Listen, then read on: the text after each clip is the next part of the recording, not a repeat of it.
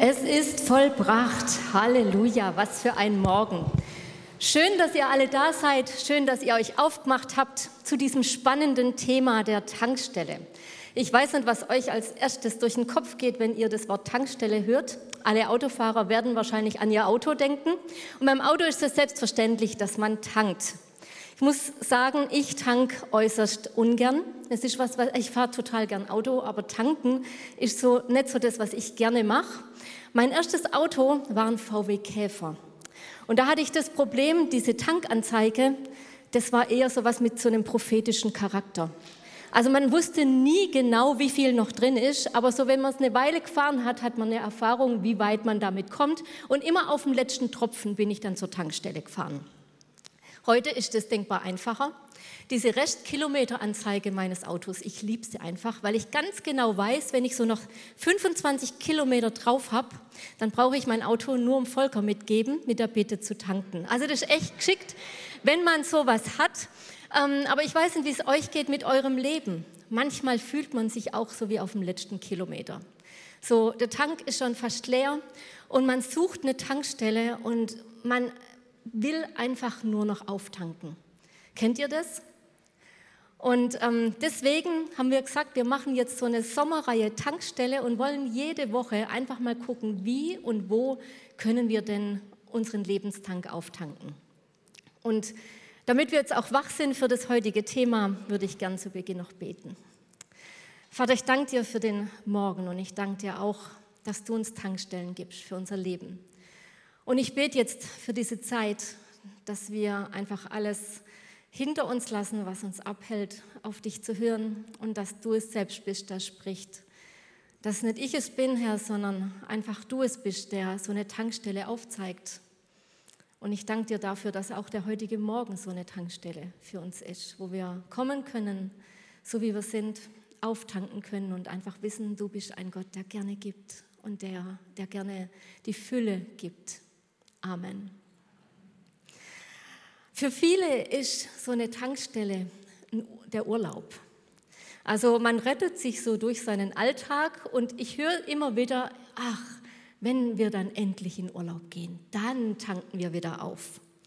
Und ich möchte jetzt mit euch mal, es ist kein Spiel, aber es ist ein bisschen was Interaktives, mit euch machen. Nämlich stellt euch vor, jetzt nachher, nach dem Gottesdienst, fahrt ihr auf eine einsame Insel. Und ihr dürft genau eine Sache mitnehmen.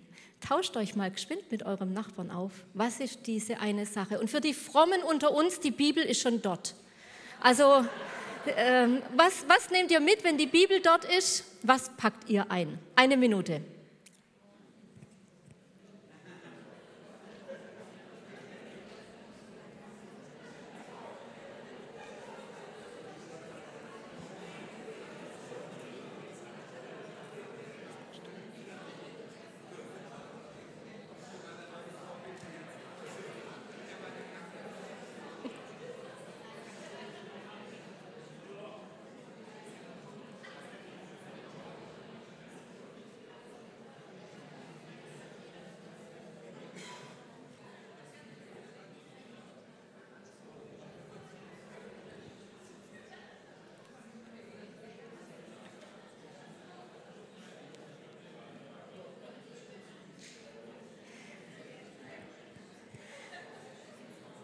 Ihr sollt nur eine Sache sagen. Es sind keine hundert Sachen, die ihr da in den Koffer packt. Also ich habe hier schon von vorne deutlich gemerkt, die Verheirateten sind am schnellsten fertig. Die sagen nämlich ganz einfach nur dich. Vor allem die frisch Verheirateten, die sind ganz schnell durch. Jetzt die, die schon ein paar Jährchen auf dem Buckel haben, die überlegen sich dann doch schon mal, was es vielleicht sonst noch sein könnte. Also ich liebe einfach meinen Mann, der flüstert mir ein Dich zu. Von daher, also ich glaube, ich würde noch einen Kaffee mitnehmen, dann hätten wir alles, was wir brauchen. Wer von euch würde sowas mitnehmen? Ich glaube, relativ viele würden sagen, das nehme ich mit, weil dann bin ich immer informiert. Es ist schon spannend, was man so mitnimmt und ich habe das jetzt deswegen gemacht, um so ein bisschen mal einen Sinn dafür zu kriegen, was ist uns denn wichtig? Was ist das Wichtigste für uns und auf was könnten wir auch echt schlecht verzichten? Oder wenn ich mal Zeit hätte, das würde, damit würde ich es gern verbringen. Das Problem beim Urlaub ist nur, und auch bei der einsamen Insel, irgendwann ist er rum und dann kommt man wieder zurück. Und ein Phänomen ist, man ist zwei Wochen aus dem Urlaub zurück, manchmal auch kürzer und ist wieder am selben Punkt wie vorher. Ich weiß nicht, ob ihr andere Urlaube habt wie ich, aber bei mir ist es meistens so, ich komme aus dem Urlaub zurück, dann ist noch alles toll am letzten Tag, aber danach ist man dann schon wieder relativ schnell urlaubsreif. Also ein Urlaub allein oder mal ein paar freie Tage allein reichen oft nicht aus, um unseren Tank wieder richtig zu füllen. Michelle hat mich vor kurzem mal gefragt, Mama, was ist denn das, was sich seit deiner Kindheit am meisten verändert hat? Also ich bin ein Kind der 80er und ich habe lange überlegen müssen, aber dann ist mir eins aufgefallen. Wir haben heute ganz arg viel Komfort. Also wir haben Dinge, die uns wirklich enorm viel helfen aber wir sind gestresst. Die meisten von uns, die hetzen schon durchs Leben. Das ist was, was ich glaube, den größten Unterschied ausmacht. Wir sind heute einfach schnelllebiger. Und ich möchte jetzt nicht sagen, dass heute ist alles schlecht und früher war alles gut, weil mein Geschirrspüler sagt mir mittlerweile, wann er fertig ist, auf mein Handy. Da gibt es eine App. Und ich muss auch nicht mehr selbst hinterm Staubsauger her, ja, weil ich habe einen Staubsaugerroboter, eine Erfindung, die ich nicht missen möchte. Also früher war nicht alles besser, aber wir haben irgendwie, ja, wir leben in einer recht schnelllebigen Zeit. Wissenschaftler sagen, wir leben in einer erschöpften Zeit. Wir sind dauernd dabei, uns zu beeilen. Wir hetzen von einem zum anderen. Und mir ist aufgefallen, wenn mich jemand fragt, wie geht's dir denn, ist oft meine Antwort, naja, ist gerade viel los. Es ist gerade einfach viel los. Und das bin nicht nur ich, die das sagt, sondern das hört man von allen möglichen Leuten. Und da gibt es Seminare über Zeitmanagement und wie man einen Kalender ordentlich führt, dass einem auch nichts hinausgeht und dass man eben nicht so sehr gestresst ist. Wir sind auch dauernd online. Ja, also wir haben letztendlich immer unser Handy dabei, wir sind ständig und immer erreichbar. Ist auch ein großer Unterschied zu früher, da gab es noch so ein Telefon mit Wählscheibe bei uns. Und da hat man schon Geduld sich üben müssen beim Wählen. Heute einfach, man, man ist immer erreichbar, man kann einfach nicht mehr abschalten.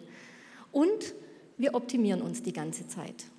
Also wir optimieren unseren Körper, unser Aussehen, unsere, unsere Familien, unseren Job. Wir sind immer dabei, wie kann es noch besser wie kann alles noch besser werden, weil das, was man hat, ist irgendwie noch nicht gut genug. Und das, die Folge davon ist dann einfach eine Erschöpfung. Und die zeigt sich oft, wenn wir gereizt sind, wenn wir nicht so ruhig bleiben, wie wir es eigentlich wollen, wenn wir irgendwie kraftlos sind, dass man einfach merkt, boah, ich habe fast, mein, mein Energietank ist leer, ich komme fast nicht mehr zur Tankstelle. Wir sind müde, wir sind aber trotzdem schlaflos. Es raubt uns alles. Und ich kann euch eins sagen, der Wille unseres Schöpfers ist nicht unsere Erschöpfung. Er hat uns nicht geschaffen, dass wir erschöpft sind. Das war nicht sein Wille. Was tun also? Und damit sind wir beim heutigen Thema, weil ich möchte mit euch über ein Zeitmanagement-Tool reden, das schon einige Jahre auf dem Buckel hat. Einige Jahrhunderte, einige Jahrtausende. Das einzig göttlich verifizierte Zeitmanagement-Tool, das ich zumindest kenne, weil er es erfunden hat. Und es heißt Sabbat, Schabbat. Darüber würde ich gern mal mit euch die nächsten, die nächsten Minuten reden, weil ich glaube, dass darin enorm viel Segen liegt. Das kann ein richtiger Gamechanger in dem Leben werden, wenn wir verstehen, was es eigentlich auch noch für uns heute bedeutet. Viele denken bei Schabbat gleich an das Judentum und sagen, ja, aber wir sind doch Christen, sollen wir jetzt einen Schabbat halten? Gilt es jetzt für uns auch noch? Die anderen sagen, na ja, das ist ja für uns der Sonntag. Ja, also da haben wir ja unseren Ruhetag. Aber ich glaube, dass zum einen der Schabbat, aber auch der Sonntag, wie wir ihn dann gleich vor Augen haben, nicht das ist, was Gott eigentlich vorgesehen hat. Und darüber möchte ich jetzt mit euch reden, nämlich was steht eigentlich in der Bibel darüber und was sagt es für uns heute im 21. Jahrhundert? Schabbat hat seinen Ursprung in dem Wort Shabbat und das heißt aufhören, von der Arbeit ausruhen und sogar feiern. Wenn wir von Schabbat reden, dann reden wir von einer erfüllten Ruhe, so eine geistliche Ruhe, in der wir drin sind. Und dieses Wort Shabbat, das begegnet uns gleich ganz am Anfang der Bibel. Das ist nämlich ein Teil der Schöpfungsordnung. Ein ganz zentraler Text dafür, das steht im 1. Mose, da steht, so waren nun Himmel und Erde erschaffen mit allem, was dazugehört. Am siebten Tag hatte Gott sein Werk vollendet und ruhte von seiner Arbeit. Darum segnete er den siebten Tag und sagte, dies ist ein ganz besonderer, ein heiliger Tag. Er gehört mir. Und das Erste, was dabei auffällt, ist, Gott selbst macht eine Pause. Aber nicht, weil er sich ausruhen muss oder völlig erledigt ist. Gott hat unendlich viel Kraft. Aber er ruht und macht aus diesem siebten Tag einen Ruhetag. Und die Schöpfung, die war vollendet nach diesem siebten Tag oder an diesem siebten Tag. Nicht nach dem sechsten Tag, wo der Mensch geschaffen wurde, sondern da gab es noch mal einen Tag mehr, der siebte Tag. Aber was hat er da eigentlich geschaffen? Den Ruhetag. Dieser siebte Tag ist der einzige Tag, den er segnet und sagt, der ist heilig. Das ist das erste Mal, dass dieses Wort heilig vorkommt und nicht für ihn selbst, sondern für diesen einen Tag. Warum? Weil er besonders sein sollte. Alle anderen Tage waren Arbeitstage für ihn und unterm Strich am Ende immer gut bis sehr gut. Aber dieser letzte Tag, da hat er gesagt, ich segne ihn und er ist heilig. Und noch was fällt auf, wenn wir diese ganze Passage mal lesen. Wir leben oft nach diesem Prinzip, wir schaffen, wir schaffen, wir schaffen, wir arbeiten, wir arbeiten und dann am Ende wird ausgeruht. Das ist wie bei einem Arbeitgeber. Man arbeitet einen Monat und am Ende des Monats gibt es einen Lohn. Wir arbeiten die Woche und dann am Ende der Woche gibt es eben diesen Ruhetag. Erst wenn wir völlig erledigt sind, gehen wir in Urlaub. Und man rettet sich irgendwie gerade so rein. Aber hier sehen wir ein anderes Prinzip. Weil was ist das Letzte, was Gott schafft vor diesem Ruhetag? Der Mensch. Was ist das Erste, was der Mensch erlebt, nachdem er geschaffen worden ist? Den Ruhetag. Gott gibt dem Menschen erstmal einen Ruhetag. Er hat ihn geschaffen und schon hat er frei. Und überleg mal, was das für uns bedeutet. Wir sind geschaffen, erstmal in der Nähe und in der Ruhe Gottes zu sein und aus dieser Ruhe heraus zu leben, aus der Fülle heraus zu leben, die dieser Tag beinhaltet. Danach geht's los und er sagt, gebt den Tieren die Namen und jetzt sei fruchtbar und bearbeite alles. Aber erstmal war ein Ruhetag. Nicht arbeiten und dann endlich mal Ruhe, sondern erst Ruhe und dann geht's los. Das zweite ist der Schabbat ist nicht nur irgendwas, was Gott geschaffen hat, sondern es ist Teil der göttlichen Gebote, der zehn Gebote. Und wenn, euch, wenn ihr den Text mal anschaut, dann seht ihr, der ist relativ lang. Und da steht im 2. Mose, denke an den Schabbat als einen Tag, der mir allein geweiht ist. Sechs Tage sollst du deine Arbeit verrichten, aber der siebte Tag ist ein Ruhetag, der mir, dem Herrn, deinem Gott gehört. An diesem Tag sollst du nicht arbeiten, weder du noch deine Kinder, weder dein Knecht noch deine Magd, auch nicht deine Tiere oder der Fremde, der bei dir lebt.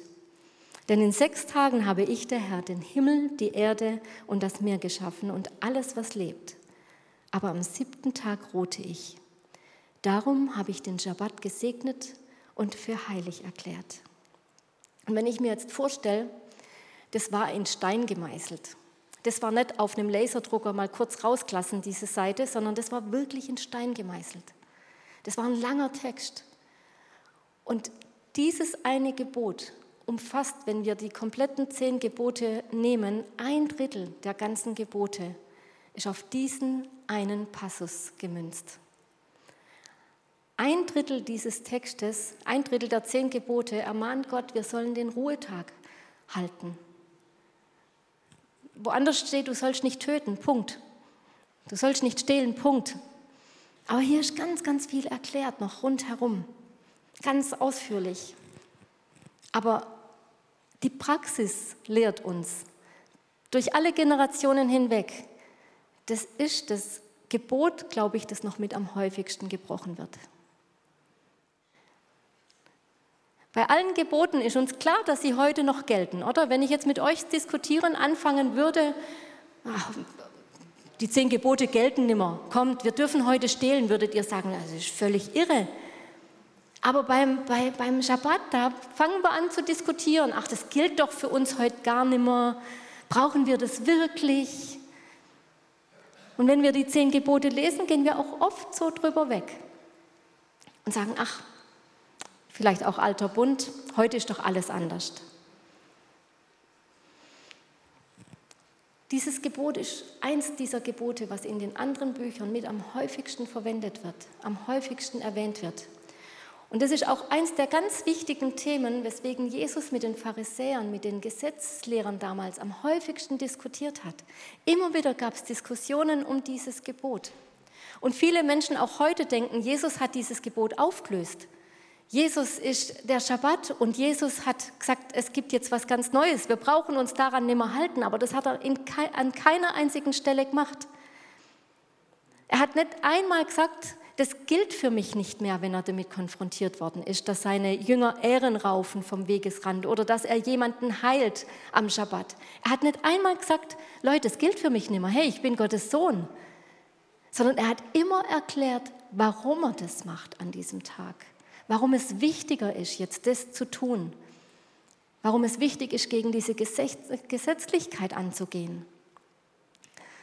Er hat sogar gesagt, dass der Schabbat ist um des Menschen willen gemacht und nicht der Mensch um des Schabbats willen. Und damals wie heute gibt es Menschen, die entweder sagen, das gilt für uns gar nicht mehr, oder die sagen, das ist super, super streng. Als wir in Israel waren, da gab es auch diesen Schabbat. Und da gibt es, man darf eben am Schabbat im Judentum keinen Schalter betätigen. Und dann hat uns der Reiseleiter gleich am ersten Tag gesagt, wundert euch nicht am Schabbat, wenn ihr in einen Aufzug einsteigt, der hält in jedem Stock, weil man nicht den Schalter betätigen kann. Also hält er eben auf jedem Stockwerk an, dass ein frommer Jude einfach keinen Schalter drücken muss. In einem frommen jüdischen Haus ist es auch so, es wird ja alles Essen schon am Tag vorbereitet und dann wird es auch kühl gestellt. Und normalerweise muss man am Tag vorher im Kühlschrank das Licht rausdrehen, weil man darf dieses Licht nicht anmachen, indem man den Kühlschrank öffnet. Jetzt hat aber ein Jude ein Problem, das hat uns, hat uns der Reiseleiter erklärt. Der hat ein Problem, der darf den Kühlschrank nicht öffnen. Also was machen sie? Sie gehen nach draußen, suchen jemanden, der nicht jüdisch ist, der ihnen den Kühlschrank öffnet und die Birne rausdreht. Kostet natürlich richtig Geld, weil die Jungs, die da draußen auf der Straße unterwegs sind, die wissen das schon. Und da hat Jesus gesagt, hey, das bringt doch alles nichts. Ihr braucht nicht rumtricksen mit diesem Tag. Seht es nicht so gesetzlich. Der Schabbat ist für den Menschen da und nicht andersherum. Es soll kein Stress sein, diesen Tag einzuhalten. Und Immer wieder kommen auch Leute, die sagen, hey, muss ich den Sonntag wirklich einhalten? Darf ich an dem Tag echt nichts schaffen? Muss ich den Schabbat halten? Gilt das für uns noch? Und ich denke, meine Güte, das ist eine Frage wie, meine Güte, muss ich wirklich jetzt mal zur Ruhe kommen? Muss ich mich wirklich ausruhen? Darf ich wirklich mal einen Tag lang nichts arbeiten? So ähnlich ist diese Frage. Weil wenn der Schabbat für den Menschen da ist, dann ist doch gut, wenn wir mal zur Ruhe kommen, oder? Es geht darum, dass wir so einen Lebensrhythmus einüben, der uns gut tut. Und die Frage ist jetzt, wie, wie können wir das heute praktisch machen?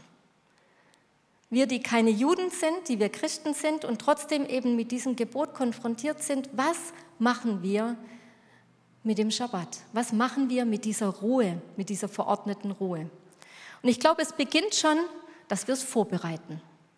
Dass wir sagen, es gibt eine Zeitspanne in der Woche, am besten 24 Stunden, wo unsere Arbeit ruht. Wo wir sagen, wir machen mal nichts. Wir machen zumindest keine Arbeit. Wir lassen das alles mal liegen. Optimal wäre, wenn es ein gleicher Tag ist. Wenn du einen Sonntag beispielsweise hast, an dem du nichts arbeiten musst, dann nimm diesen Sonntag für dich und sag, ich, für mich, ich will mal an diesem Tag zur Ruhe kommen.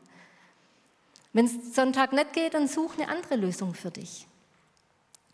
Im Judentum heißt es, du musst dir einen Zaun errichten um diese Zeit, um diesen Tag. Ich hätte jetzt gern hier so einen Zaun aufgebaut. Die Zeit hat leider nicht gereicht. Also stellt euch mal hier vorne jetzt so einen Zaun vor. Ein Zaun hält mich davon ab, rauszugehen. Aber er hält auch von außen ab, da reinzukommen. Und die Erfahrung zeigt, dass ganz viele Dinge in diese Zeit hereinbrechen wollen. Immer wieder. Ach, nur geschwind. Wer kennt es? Nur, ich mache es nur geschwind. Und schon ist man wieder mit drin. Ich habe vor einigen Jahren, als ich noch ähm, einen anderen Job hatte in der Wirtschaft, habe ich mal für mich diese Entscheidung getroffen, ich reduziere meine Arbeitszeit auf 80 Prozent und mein Freitag ist mein Tag für Gott. Das war eine Entscheidung, die ich getroffen habe. Das heißt jetzt nicht, dass ihr alle auf 80 Prozent runter sollt und freitags frei. Aber eins möchte ich euch mitgeben. Es war einfach eine Zeit, wo ich für mich definiert habe, das ist mein Tag für Gott. Das ist mein Tag mit Gott. Und es war die schönste Zeit überhaupt. Aber es kommen immer wieder Dinge, die da den Zaun durchbrechen und wo alles ein bisschen aufgeweicht wird. Und da müssen wir einfach vorsichtig sein. Weil wenn wir diese Zeit nicht für uns planen, es wird niemand kommen, der zu dir sagt, halte deine Ruhe, deinen Ruhetag. Also zu mir kam zumindest noch niemand. Ich weiß nicht, wie das bei euch ist. Aber es wird niemand für dich machen, sondern du allein bist dafür verantwortlich dass du diese Ruhezeit hast, dass du diesen Zaun aufbaust. Und wenn du diesen Tag planst, dann wäre es auch gut, wenn du vorher schon sagst, was mache ich? Was nehme ich mit in diesen Tag rein und was nicht? Was plane ich in diesen Tag ein und was muss draußen bleiben? Das macht an dem Tag deutlich einfacher und entspannter. Und dann geht es darum, es sind so vier Elemente, die so einen Schabbat beinhalten und die, glaube ich, enorm wichtig sind. Das eine ist innehalten, ruhen, genießen und Gott schauen. Das sind die vier Dinge, die am Schabbat wichtig sind. Innehalten. Drück mal den Pauseknopf im Leben. Weil nur wenn wir innehalten, können wir auch wahrnehmen, wie es uns überhaupt geht wenn wir mal zur Ruhe kommen, wenn wir mal innehalten, wenn wir mal stoppen mit allem, was uns so umtreibt, wenn mal unser Handy offline ist und wirklich mal Ruhe ist, wenn wir mal eine Pause einlegen, dann gibt es die Möglichkeit, mal für mich selbst zu reflektieren, wo stehe ich denn überhaupt? Was war die letzten Tage los? Was war gut? Was war weniger gut? Wo will ich die nächsten Tage hin? und sich nicht nur so durchs Leben treiben zu lassen und irgendwann mal an dem Punkt zu stehen und zu sagen, da wollte ich eigentlich gar nicht sein, sondern einfach einen Rhythmus zu haben, innezuhalten und zu sagen, das ist jetzt mein Tag, wo ich auch mal gucke, wie geht es mir denn überhaupt und wo stehe ich.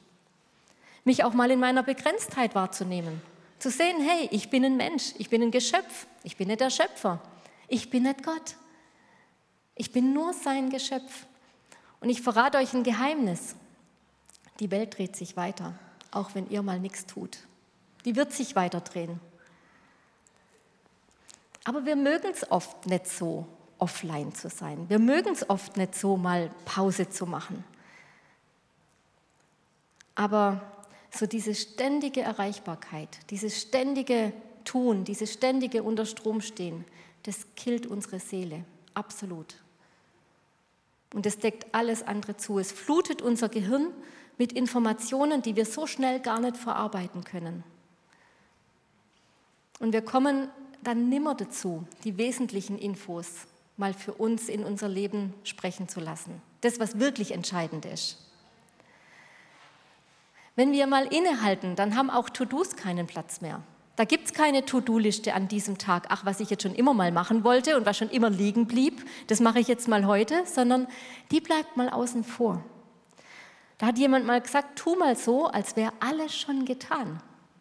ist echt schwierig. Tu mal so, als wäre alles schon getan. Das ist abschalten, das ist zur Ruhe kommen. Und darum geht es, nämlich zur Ruhe kommen. Und ihr Lieben, ich sage euch eins, das müssen wir echt lernen. Das müssen wir ganz neu lernen in unserem Leben, weil Ruhe ist was, was wir letztendlich schon fast nicht mehr kennen. Sobald wir ruhig werden, werden wir nämlich auch ganz schön nervös. Ich werde nervös. Warum? Weil wir eben in dieser erschöpften Gesellschaft leben, wo das Tun einen ganz hohen Stellenwert hat, wo das Machen einen ganz hohen Stellenwert hat. Und wenn ich nichts mehr zu tun habe, dann suche ich mir was, was ich tun kann. Vor allem wir im Schwäbischen, ist der Klassiker, schaffe, schaffe, Häusle baue. Und wenn das Häusle fertig ist, dann schaffe ich das nächste. Dann baue ich das nächste. Wir sind, wir halten Ruhe einfach nimmer gut aus. Wir sind getrimmt auf Schaffen. Und Ruhe ist für uns oft ein Synonym für Faulenzen. Das mache ich vielleicht mal im Urlaub, definiert eine Woche, aber dann muss schon wieder irgendwas geschafft werden, weil faul will niemand sein.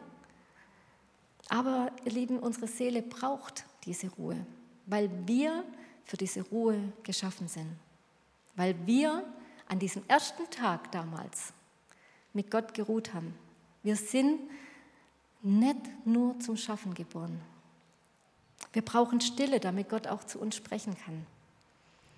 In dem Psalm heißt es, sei still und erkenn, dass ich Gott bin. Sei still und erkenn, dass ich Gott bin. Das heißt im Umkehrschluss, wenn wir laut sind, wenn es um uns herum laut ist, werden wir Gott nicht erkennen. Und meine Erfahrung ist, Gott spricht zu mir am lautesten, wenn ich leise bin. Wenn es um mich herum leise ist, dann, dann höre ich Gott. Aber in einer überfüllten, in einer lauten Welt fällt es mir einfach schwer, ihn zu hören. Deswegen ist diese Stille und Ruhe unerlässlich. Es gab einen amerikanischen Journalisten, von dem habe ich vor kurzem einen Artikel gelesen, und der hat mal ein Experiment gemacht. Der hat gesagt, ein Jahr lang ein Jahr lang, das war ein Atheist, aber ein Jahr lang will ich mal alle Gebote des Judentums halten. Es interessiert mich mal, wie so ein frommer Jude lebt. Und er hat es genannt My Biblical Year. Das war Arnold Stephen Jacobs.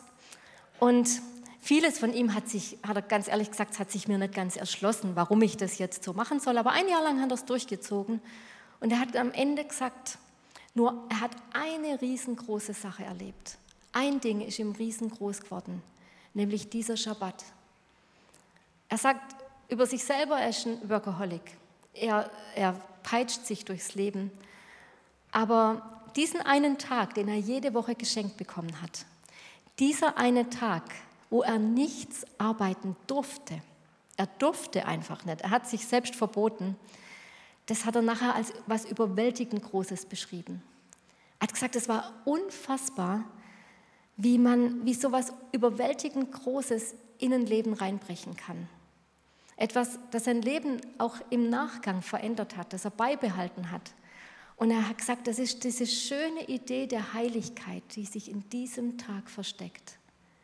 Das, was für uns heilig sein kann in einem Ritual und dass so ein Schabbat heilig sein kann, das hat er in diesem Jahr entdeckt. Und ich glaube, wir dürfen das auch neu entdecken was dieser Tag für uns beinhalten kann. Manche haben auch so diesen, diese Vorbehalte gegen den Schabbat und sagen, ach, ich, keine Ahnung, ich muss einen Tag lang auf dem Sofa liegen, meine löchrigen Socken anstarren, darf nichts tun, außer vielleicht irgendwie in der Bibel lesen den ganzen Tag. Das strengt mich super an. Aber das ist ein völlig falsches Bild von Schabbat. Wir dürfen an dem Tag tun, was uns gut tut. Und mit die wichtigste Frage, die, die man in dem Zusammenhang klären kann, ist, was ist dein Energiespender und was ist dein Energiekiller? Was gibt dir Energie und was killt deine Energie? Was gibt dir diese Kraft, wo du sagst, wenn ich was tue, ich bin danach, ich, ich blühe danach auf, ich habe Kraft, ich habe Energie. Und was nimmt dir Energie? Und das ist für jeden anders. Ob du jetzt ein Supersportler bist und sagst, ich mache Sport, dann mach es. Für mich wäre das eher das Gegenteil. Mich würde das, also wäre jetzt nicht mein Ding. Für jemand, es kann auch sein, du bist jemand, der sagt, ich bügel unfassbar gern, dabei kann ich abschalten. Wenn ich meine Bügelwäsche unter meinem Eisen sehe, wie sich das glättet, das, das, das gibt mir so viel. Dann bügel an diesem Tag. Es gibt Menschen, die wirklich die, die, die, die skurrilsten Sachen machen. Rasenmähen, sonntags ist schwierig. Aber ich habe schon Menschen gehört, die gesagt haben, wenn ich den Rasenmäher höre und einfach dieses frisch gemähte Gras riecht, dann habe ich meine beste Zeit. Dann leg dein Sabbat auf einen Samstag beispielsweise. Mach, was dir gut tut. Schau, was dir gut tut. Volker beispielsweise, der blüht auf, wenn er Gitarren reparieren darf. Das wäre für mich der Horror, für die Gitarre auch und für den Gitarristen nachher erst recht. Ich liebe es, wenn ich ein Lettering machen kann. Da schalte ich vollkommen ab. Wenn ich, wenn ich einen Bibelvers letter, dann beschäftige ich mich so sehr damit, dass ich sage, boah, am Ende bin ich, bin ich habe ich volle Kraft. Oder ein Buch lesen, Menschen beobachten, da, da tanke ich auf, spazieren gehen. Schau für dich, was, was dir gut tut. Was gibt dir Kraft? Was gibt dir Energie? Schabbat darf Spaß machen. Schabbat heißt Genuss. Dabei bewusst Nein sagen zu den Dingen, die dir Mühe bereiten. Für mich wäre es die Steuererklärung. Wenn du gerne Steuererklärungen machst, dann mach die. Aber pass auf, dass nichts deinen Zaun durchbricht. Und es klingt in, vor allem in christlichen Kreisen manchmal herausfordernd, wenn man sagt, mach, was dir Spaß macht. Mach nichts, was du musst, sondern tu, was du willst, was dir Energie gibt, was dir gut tut. Und vielleicht ist der eine oder andere heute Morgen auch da und sagt, ey, wie soll das bei mir gehen? Ich habe kleine Kinder. Wie soll ich 24 Stunden? Ich still das Kind noch. Was, was will ich denn machen? Da ist kein Jabbat drin. Herr, dann fang mal mit einer kürzeren Zeit an. Nimm dir drei Stunden und tank damit auf. Schau, was in deinem Leben gerade passt. Wenn du Familie hast, dann muss natürlich der Schabbat auch für die Familie passen. Aber es ist so eine unfassbar schöne Zeit, die wertvoll ist, wenn man es als Familienqualitätszeit auch nimmt. Sei in diesem Moment dann auch drin. Viele denken dann schon wieder an das, was war und an das, was kommt und müllen diesen Tag mit Gedanken voll. Tu so, als wäre das alles noch nicht da und als wäre alles schon passiert, als wäre alles getan. Das ist Schabbat. Und das, ihr Lieben, das müssen wir üben. Das wird vielleicht nicht von Anfang an funktionieren, aber wenn man es übt, dann hat man vielleicht am Ende das gleiche Erlebnis wie dieser Journalist, der sagt hat, da ist was in mein Leben hereingebrochen, was ich nicht mehr missen will. Und das eigentliche Ziel des Schabbats ist, Gott zu schauen. Gott zu schauen und mich an ihm zu freuen ihm nahe zu kommen, die Gemeinschaft mit ihm zu genießen. Dafür ist dieser Tag da. Shabbat ist dazu da, eine Zeit mit Gott zu haben. Definiert jede Woche. Nicht nur immer so, wie es reinpasst, sondern ein Tag, wo ich mir auch von ihm Dinge zusprechen lasse. Wenn ich hinter diesem Rasenmäher herlaufe, wenn ich spazieren gehe, wenn ich mit meinen Kindern Zeit verbringe, zu sagen, Gott, ich bin dir dankbar für all das, was du mir gibst. Zu sagen, Gott, hey, was, was ist gerade in meinem Leben los? Was hast du für mich? Was hast du für eine neue Zusage für mich? Dinge sich zusprechen lassen, den Alltag unterbrechen, einen Unterschied schaffen. Wir leben sieben Tage die Woche und ein Tag sollte ein besonderer Tag sein. Eine Zeit sollte eine besondere Zeit sein. Und das Besondere dann entdecken, was Gott da reingelegt hat. Gott hat diesen Tag gesegnet und er hat ihn zu was Besonderem gemacht. Für uns, für uns Einzelne. Und ich habe ein schönes Zitat gefunden von einem Rabbi. Und der sagt, letztendlich ist die himmlische zukünftige Welt ein ewiger Schabbat. Und der siebte Tag ist ein Beispiel dafür. Und ich finde, es ist ein schönes Bild, wenn ich mir so den Himmel vorstelle, die Ewigkeit vorstelle dann ist es genau das. Ich nehme da keine Arbeit mit hoch oder mit, mit rüber. Das lasse ich alles da. Ich schalte einen Pauseknopf. Es ist alles erledigt. Ich habe Ruhe und ich habe Freude an Gott. Ich komme an. Ich halte an und ich genieße die Gegenwart Gottes. Das ist die Ewigkeit. Und dieser siebte Tag kann so ein Vorgeschmack drauf sein. Ich weiß nicht, wie es euch geht, aber ich finde, das ist Genuss pur. Und das ist ein Geschenk von Gott, das er uns gibt. Das ist ein Gebot von Gott, wo er sagt, mach das, tu das. Schütz deinen Lebensraum mit so einem gesunden Zaun um dich rum und sag, ich, ich mache mir so eine Zeit und die gehört nur dem, was mir gut tut, dem, was meiner Familie gut tut, dem, was mir und Gott gut tut. Und vielleicht ist dieser Gedanke heute Morgen für dich herausfordernd. Und du sagst, boah, kann das echt sein, dass es für uns noch so gilt? Jesaja sagt, da spricht Gott durch ihn, achtet den Schabbat als einen Tag, der mir geweiht ist und an dem ihr keine Geschäfte abschließt. Es soll ein Feiertag für euch sein, auf den ihr euch freut. Entweiht ihn nicht durch eure Arbeit, durch Geschäfte oder durch leeres Geschwätz, durch all das, was wir oft so diesen einen Tag noch füllen. Achtet ihn viel mehr als einen Tag, der mir, dem Herrn, gehört. Wenn ihr das tut, werde ich die Quelle eurer Freude sein. Und das ist ein Versprechen und das macht unseren Tank randvoll. Das macht unseren Tank voll. Wenn wir uns fragen, wo ist denn meine, meine Tankstelle, dann ist es dieser eine Tag, jede Woche, an die wir anfahren können, egal ob wir schon auf Reserve laufen oder nicht, hoffentlich nicht, weil unser Tank bis dorthin noch nicht leer ist. Es wird dann aus einer erschöpften Gesellschaft eine Gesellschaft, die Kraft hat, die aus dem herausschöpft, was ihr Schöpfer ihr gibt. 52 Mal im Jahr haben wir die Chance, so einen Tag zu erleben, wo der Himmel in unsere Erde hineinbricht, in unseren Alltag, wo unsere Familie verändert wird, wir verändert werden, wo Müdigkeit weicht, keinen Platz mehr hat, Überforderung, Überarbeitung keinen Platz mehr hat. Wir haben am Anfang gesagt, so dieses Bild der einsamen Insel, was nimmst du mit? Und wir sind vielleicht gerade auch urlaubsreif.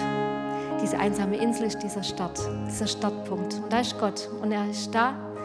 Und vielleicht ist jetzt auch die Zeit, wo ihr einfach mal mit Gott ins Gespräch kommt und sagt, Gott, was, was soll ich jetzt heute aus all dem mitnehmen? Wo soll ich anfangen? Wo ist mein Ruheort? Und dazu möchte ich euch gern einladen. Vater, ich danke dir, dass du uns Ruhe gibst dass du uns sogar Ruhe verordnet hast.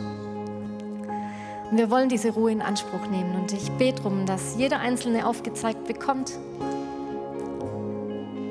wo er anfangen soll, wo vielleicht auch ein Zaun neu errichtet werden soll oder wo du einfach neu hereinbrechen willst. Ich danke dir für Möglichkeiten, die geschaffen werden, auch wo, wo wir sie gerade noch nicht sehen, wo dieser Schabbat, dieses Ruhen in dir und das Feiern mit dir seinen Platz hat. Wir wollen dich jetzt ehren, wir wollen von dir hören, wir wollen dir danken, dass du uns alles gibst. Amen.